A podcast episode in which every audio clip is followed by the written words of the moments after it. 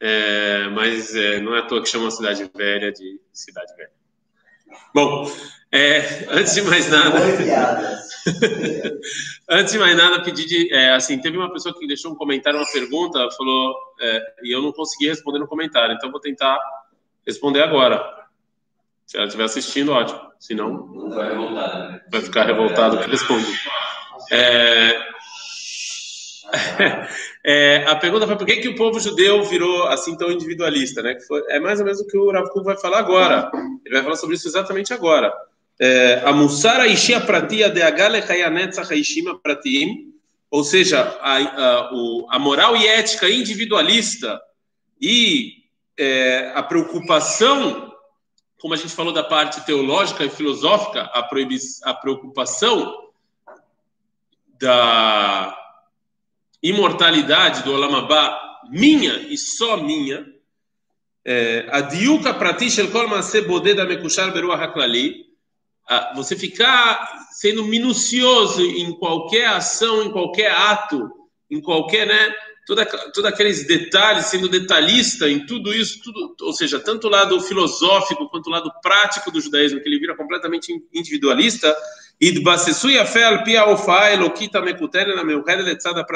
isso aqui entrou e se fortificou eh, de maneira forte e clara no povo judeu. A ideia da Tita, isso aqui foi, eh, foi, se transformou então na ideia religiosa. Ou seja, como a gente falou ontem, a gente transformou a ideia divina numa ideia religiosa, tanto na parte prática quanto na parte filosófica. A gente falou a parte prática são todas as todos os detalhes e tudo que é minucioso na religião judaica. E na parte filosófica é a preocupação de o Daniel Segal ganhar a eternidade de Olam Abba. Zé, isso aqui é a ideia religiosa. A gente transformou a ideia divina numa ideia religiosa. Então por que, que você cumpre Torá? Para ganhar o Olam Abba. Zé, é isso. É uma coisa completamente egoísta e individualista. Ah, aí vem a pergunta que fizeram nos comentários. Fala. Uma religião por definição é individualista? É... Bom, eu não sou, eu não tenho conhecimento vasto de, das demais religiões, mas é... ela não é exatamente individualista, porque, por exemplo, os cristãos e os muçulmanos, eles eles querem é, que todo mundo se converta, inclusive eles quiserem obrigar as pessoas a fazer isso, né? Mas eu não sei o quanto isso está no dia a dia deles. E sim, uma pessoa muçulmana, ele quer que ele vai ganhar o namamá dele e acabou, né? Ou seja, a maior parte da recompensa não está aqui, está no outro lugar. Não sei. Eu acho assim, elas são cosmopolitas, que elas trazem uma mensagem mundial. Mas o indivíduo é. Mas, mas quando você está fazendo, você é individualista. Assim eu acho. Até quando, tipo, na garota com religião judaica, tem, tem muitas mitzvot, muitas coisas que se faz em relação a. Por exemplo, por exemplo. Sedaká. Em relação aos outros. Então vamos, vamos você falou, trouxe uma mitzvah na conta, tá que mais? Vamos ver, se acorda, vamos se acordar de manhã, tá bom? Você acordou de manhã. O que, que você fez? Moderni. Tá bom. Depois, como é que faz retrata Dai? Tem um simar inteiro no Shulchan falando disso. Como é que você faz retrata Dai? Tu pega lá na mão direita e na mão esquerda, como é que é o clique? Você nem respirou e olha só quantos detalhes você já tem. Você está pensando no, no, povo judeu por enquanto? Não. Aí você fez detalhe com todos os detalhes da. O que você faz depois? Se veste. Tem a larrota para como se vestir. Um monte de detalhes. Você pensou no povo judeu? Não. Depois. Mirkota Shahar. Um monte de detalhes. Judeu? Não. Estou passando algum monte. Até você chegar no Shmonah Esre, que você lá vai pensar no povo judeu, olha quanto tempo passou. Entendeu? Óbvio que existem. Óbvio que vocês têm que entender uma coisa: não é que, como o Rav Kuk, como a gente falou ontem, não é que o povo judeu deixa de ser universal e não se importa mais com o mundo. Não é isso. A religião. Não, não é religião, desculpa. O judaísmo sempre se importou com o mundo. Certo? Só que agora a gente vai ser mais individualistas e isso vai ficar mais em segundo plano. Então você tem razão, tem mitzvah de tzedakah, e, tem, e lá na Shmonah Esrei você vai falar do mundo inteiro, mas é muito pouco relacionado a tudo que você vai passar pela sua vida até chegar nisso. Não é que vai deixar de existir, óbvio que ele vai estar lá, mas é muito pouco. O, agora, o, a ênfase vai ser o individualismo. Essa é a ênfase. Ok? Certo? Vai ser os detalhes. Sim, você não gostou. Fala. É ainda assim, eu vejo que até no estilo de religião tem um valor de coletivista, mas não coletivista tão tipo, mundial assim. Eu te pedi um exemplo, você me trouxe Zaká, que mais? Tem tudo relacionado a. Tudo isso é individualista. Você não se importa com o mundo, você se importa com a sua família e com a sua comunidade.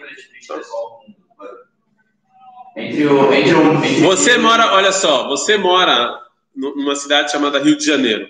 Quando? Rio de Janeiro. Quantos habitantes tem no Rio de Janeiro? Eu não, eu não sei. Você, você não sabe? Procure aí, por favor. Quantos habitantes tem? 6 milhões.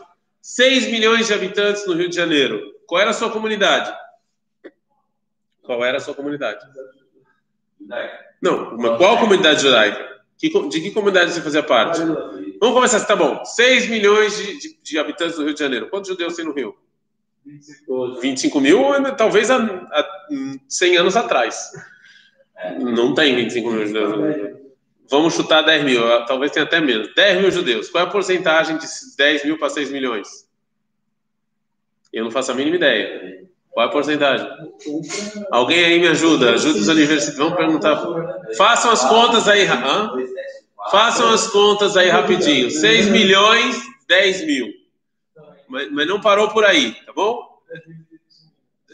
Quanto dá 10 mil dividido por 6 milhões? 0,001%. É tipo 0,16%. 0,16%. Qual era a sua comunidade no Rio? Você, você não. Barilã. Só que você pertencia à comunidade de Bnei Akiva no Rio de Janeiro. Barilã é um colégio, é uma comunidade.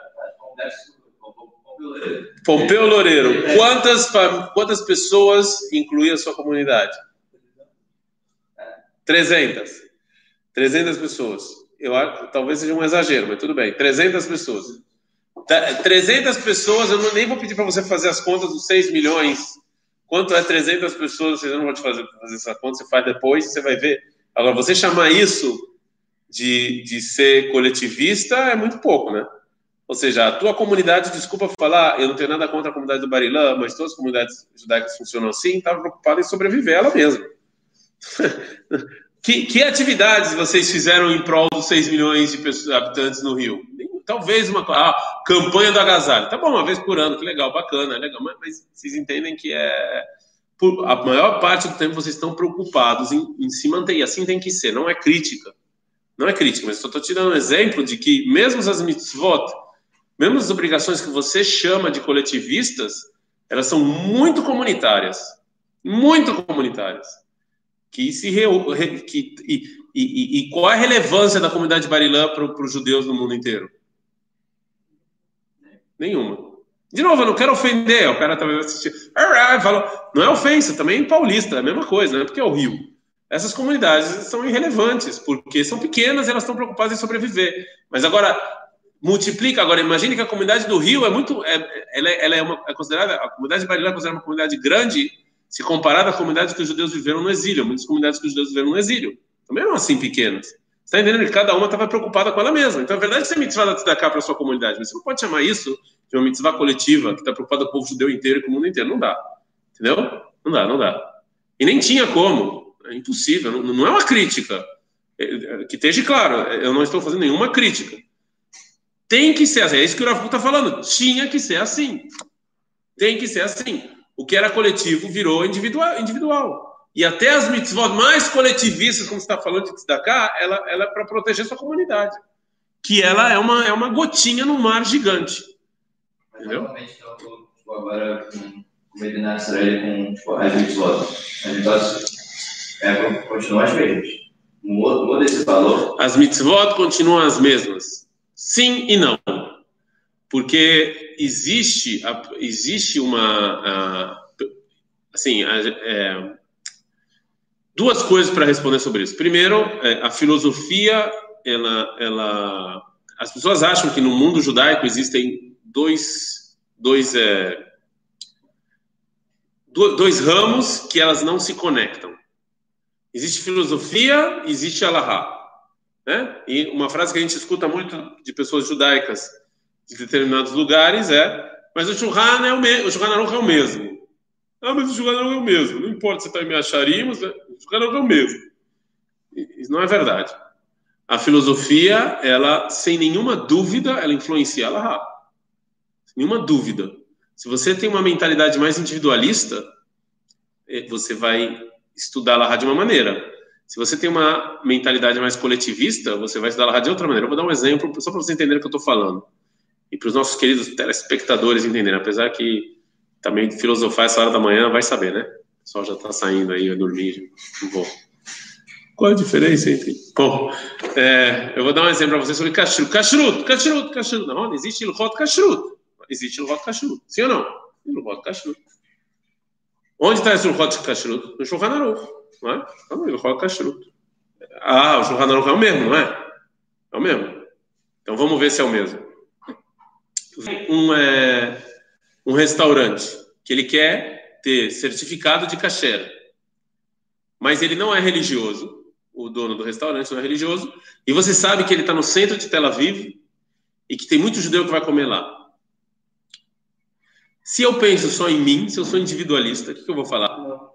Cara, o nível de kashrut é esse aqui. Você que quer kashrut, se você quiser, por favor. Se não, que se dane. O problema é que para chegar nesse nível de cachuta que você está me pedindo, eu vou ter que pagar isso aqui. Por causa da carne, por causa, né, os produtos são mais caros, ok? O masguia vai ter que ir lá todo dia, ok? Então, eu vou para outro lado, fala, cara, eu vou diminuir o nível da kashrut, mas para ter mais restaurantes comendo kasher e mais gente comendo kasher, mesmo que seja o nível mais básico que tem. Estão entendendo como a minha filosofia influencia a minha maneira de ver o mundo? Sim? Ou não? Vocês entendem? Sim? Você pode usar isso para qualquer alahá. Qualquer alahá. Reza. Reza. Quanto tempo tem que durar shaharit? Quanto tempo tem que durar shaharit? Kavune! Kavune! Se eu chegar para vocês, eu fiz isso uma vez numa Midrashá, né? Eu dei aula numa Midrashá, falecido Midrashá, já que não existe mais, que ela, é, que eu me fizeram, fizeram falaram para eu dar uma aula para a Shimon Bar Yochai, para Shimon Bar Yochai. Aí eu perguntei, se eu chegasse aqui para vocês e perguntasse, e assim, se vocês olham de maneira externa, não de, não de maneira interior, de maneira externa, vocês olham para dois judeus religiosos. Um acorda às 5 e meia da manhã, vai no mikve, Começa Shacharit, seis e meia, com Kavune, Korbanot. Depois, sete quinze, Odo. Faz para Zimra em 20 minutos. Que Letmá em meia hora. Amidai. O cara termina às nove e meia da manhã, Shacharit. Abre o livro. Estuda Hasidus, o Alahá, Olam Duas horas. Vai estudar Gumará. Esse é um judeu. O outro judeu é o cara acorda às 5 e meia da manhã, sai correndo para o estilo de 10 minutos de dar filme, site de bibliotecas, né? de 10 minutos de dar filme, reza das 5h45 até 9h10, até 6h10, não importa se é Rosh Chodesh, Yom Kippur, 6h10 o cara termina, volta para casa correndo, arruma os filhos, anda para a escola e vai trabalhar. Infelizmente, muita gente acha que o primeiro é mais tradicional que o segundo. Né? As pessoas acham isso. Infelizmente, está completamente errado. Completamente errado. Completamente errado. O segundo só reza meia hora porque é isso que ele pode rezar. Vocês aqui na Estivá podem rezar o tempo que vocês quiserem. Se um monte de vagabundo faz nada. Não, não vai rezar meia hora, mas quando é que vai? Mas o cara que vai trabalhar, ele para o dia dele para rezar meia hora? É outra história. Você vai ver isso no exército. É outra história. Então, assim, quando eu, agora, de maneira coletivista, qual dos dois entram mais? Qual dos dois funciona para a maioria das pessoas? O segundo. Então a reza tem que ser meia hora. Não tem essa de me dar 20 minutos. Não existe. As pessoas não, não vão, não tem. As pessoas trabalham, não tem como. Minha, esquece, é minha rápido. É o que tem. Você está entendendo o que eu estou falando? Então, quando eu vejo a coisa de maneira coletiva, então o meu olhar é diferente para Lahá, entendeu? Isso é óbvio. Quando eu estou voltando para. Então, mesmo que a mitzvah é a mesma, a mitzvah de rezar, a mitzvah de kashrut, a mitzvah de comer kashrut, é, a mitzvah é a mesma. Você está entendendo que a maneira que eu vejo influencia a Lahá. Influencia até o que eu faço. Entendeu? Será? Ok? Agora a gente voltou para Israel. Então, vacina é uma pergunta mundial. Eu, tenho que, eu sou obrigado a tomar vacina ou não? Isso é uma pergunta mundial, não é uma pergunta particular do Daniel Segal. E o mundo judaico tem que dar uma resposta mundial. As pessoas estão olhando para Israel, ver o que Israel vai fazer. Não é que estão olhando no, no, nível egocêntrico, não é que eu sou egoísta, acho que o mundo inteiro só olha para Israel. Não é isso que eu estou falando. Mas como nós somos um país, e somos um país que dá notícia, então o mundo inteiro olha o que a gente faz. E você influencia o mundo inteiro. Toma vacina ou não toma vacina? O Israel pode doar órgão ou não pode doar órgão? Israel é a favor do aborto ou é contra o aborto? Estão entendendo que são perguntas mundiais, não é pergunta do Daniel Segal. Se a comunidade judaica do. Eu não vou falar, senão as pessoas vão se ofender. A comunidade judaica da Tonga, da, da Mironga, do Cabulelê, se o rabino lá decidiu. O que se importa? Entendeu? Israel vai combater o Irão ou não vai? Isso são perguntas mundiais. Também a França faz essa pergunta, às vezes o Brasil. Mas eu não sei. Mas, entendeu? Saiu um post no Facebook como estão fazendo piada no Brasil no mundo inteiro. Entendeu? É, ou seja, não é só Israel, isso acontece no mundo inteiro, mas hoje em dia Israel, como é um país, a gente influencia o mundo inteiro, é um país judaico, as pessoas sabem. Nós somos um país judaico, você pode falar o que você quiser, o Bíblia é religioso, blá blá blá, todos os blá blá que você quiser, mas é um país judaico. É um país judaico. É. O, o Rav Arashi foi, foi receber, ele foi lá se vacinar. E saiu nos noticiários. Está tá entendendo que isso influencia o mundo inteiro, não é só o Daniel Segal. Você está claro agora? Eu não sei se eu respondi ou não respondi. Sim? Bom, demorou muito para responder, mas vamos seguir um pouquinho mais. É, מעמדם המבוצר באומה נתן לכוח רב והכין לה כלכלה רבה שתוכל לשאת איתה גם בימי גלותה ונידותה. Agora, nessa frase maravilhosa, ele explicou por que que o, o, o, e aí vem a, a, a não é ouvinte, a espectadora. Aí vem a, o comentário que a espectadora deixou, não me lembro o nome o povo judeu ia se perder. E está instável, acho que é porque estão me ligando. A gente precisava, a gente precisava se fechar, hã? a gente precisava se fechar para poder, para não se assimilar. Essa é a resposta. Não é que o povo judeu virou mais individualista.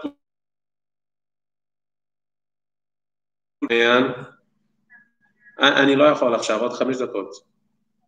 ביי. Desculpa, que com esse negócio do Zoom e que as crianças estão tendo aula, minha filha está lá então, né, no Zoom, não era gente. Sorry. Então, assim, o povo judeu, se a gente não, se a gente não coloca o um muro, a gente se assimila. A pergunta é se agora é Israel, a gente não precisa disso.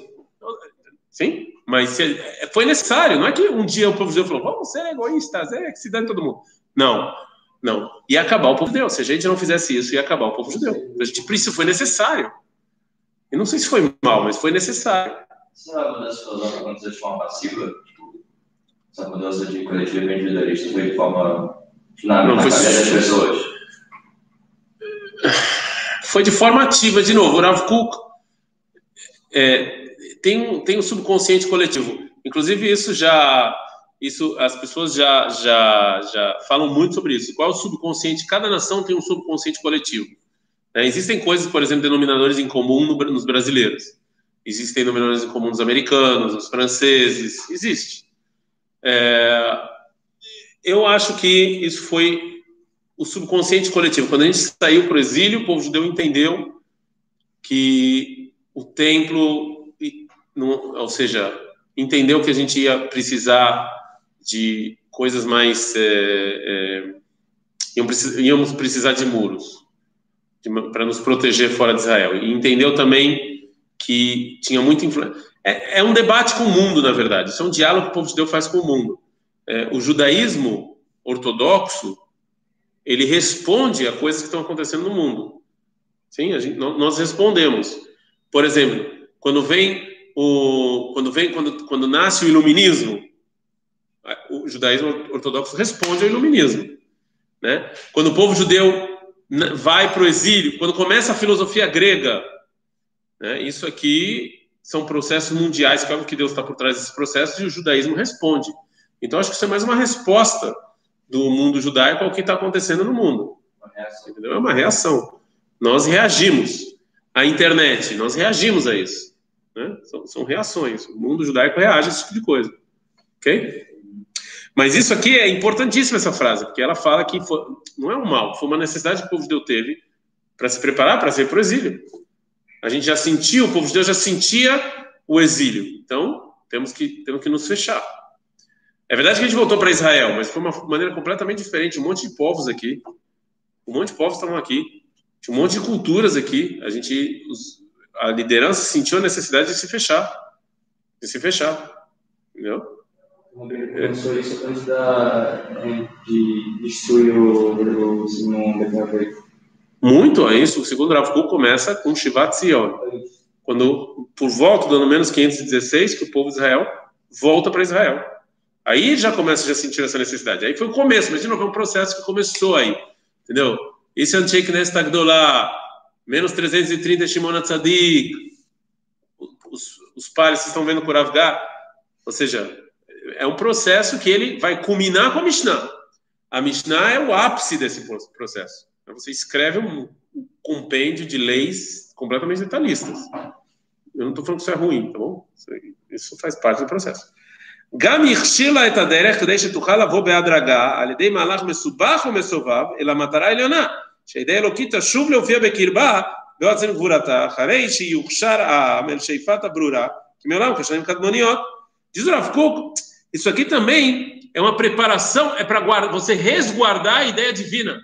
A ideia divina não pode estar resguardada se você não colocar ela Shulchan Aruch, colocar ela num, num cofrinho, levar ela com você no exílio e, quando for o momento, você liberar ela de novo. Isso também resguarda a ideia divina. Né? Você deixa ela, ela resguardada. Então, isso foi feito para o bem. Isso foi um processo bom que aconteceu, foi um processo positivo. Só que, como eu falei ontem, ele tem as suas contraindicações. E o povo judeu tem que saber desse processo quando ele está no exílio. Tem, tem que ser um processo de, né, que você conhece, você conhece, você sabe que ele existe. Né? Com todos os seus problemas. Bom, nós iremos parar por aqui. Bezat Hashem, amanhã a gente continua, se Deus quiser. Beijo do Coto. Nosso novo Jorgão. Bordão ou jargão? Não sei. Os dois. É jargão, não é? Não é jargão?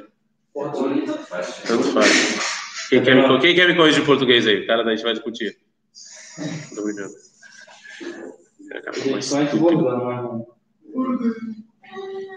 É, que vocês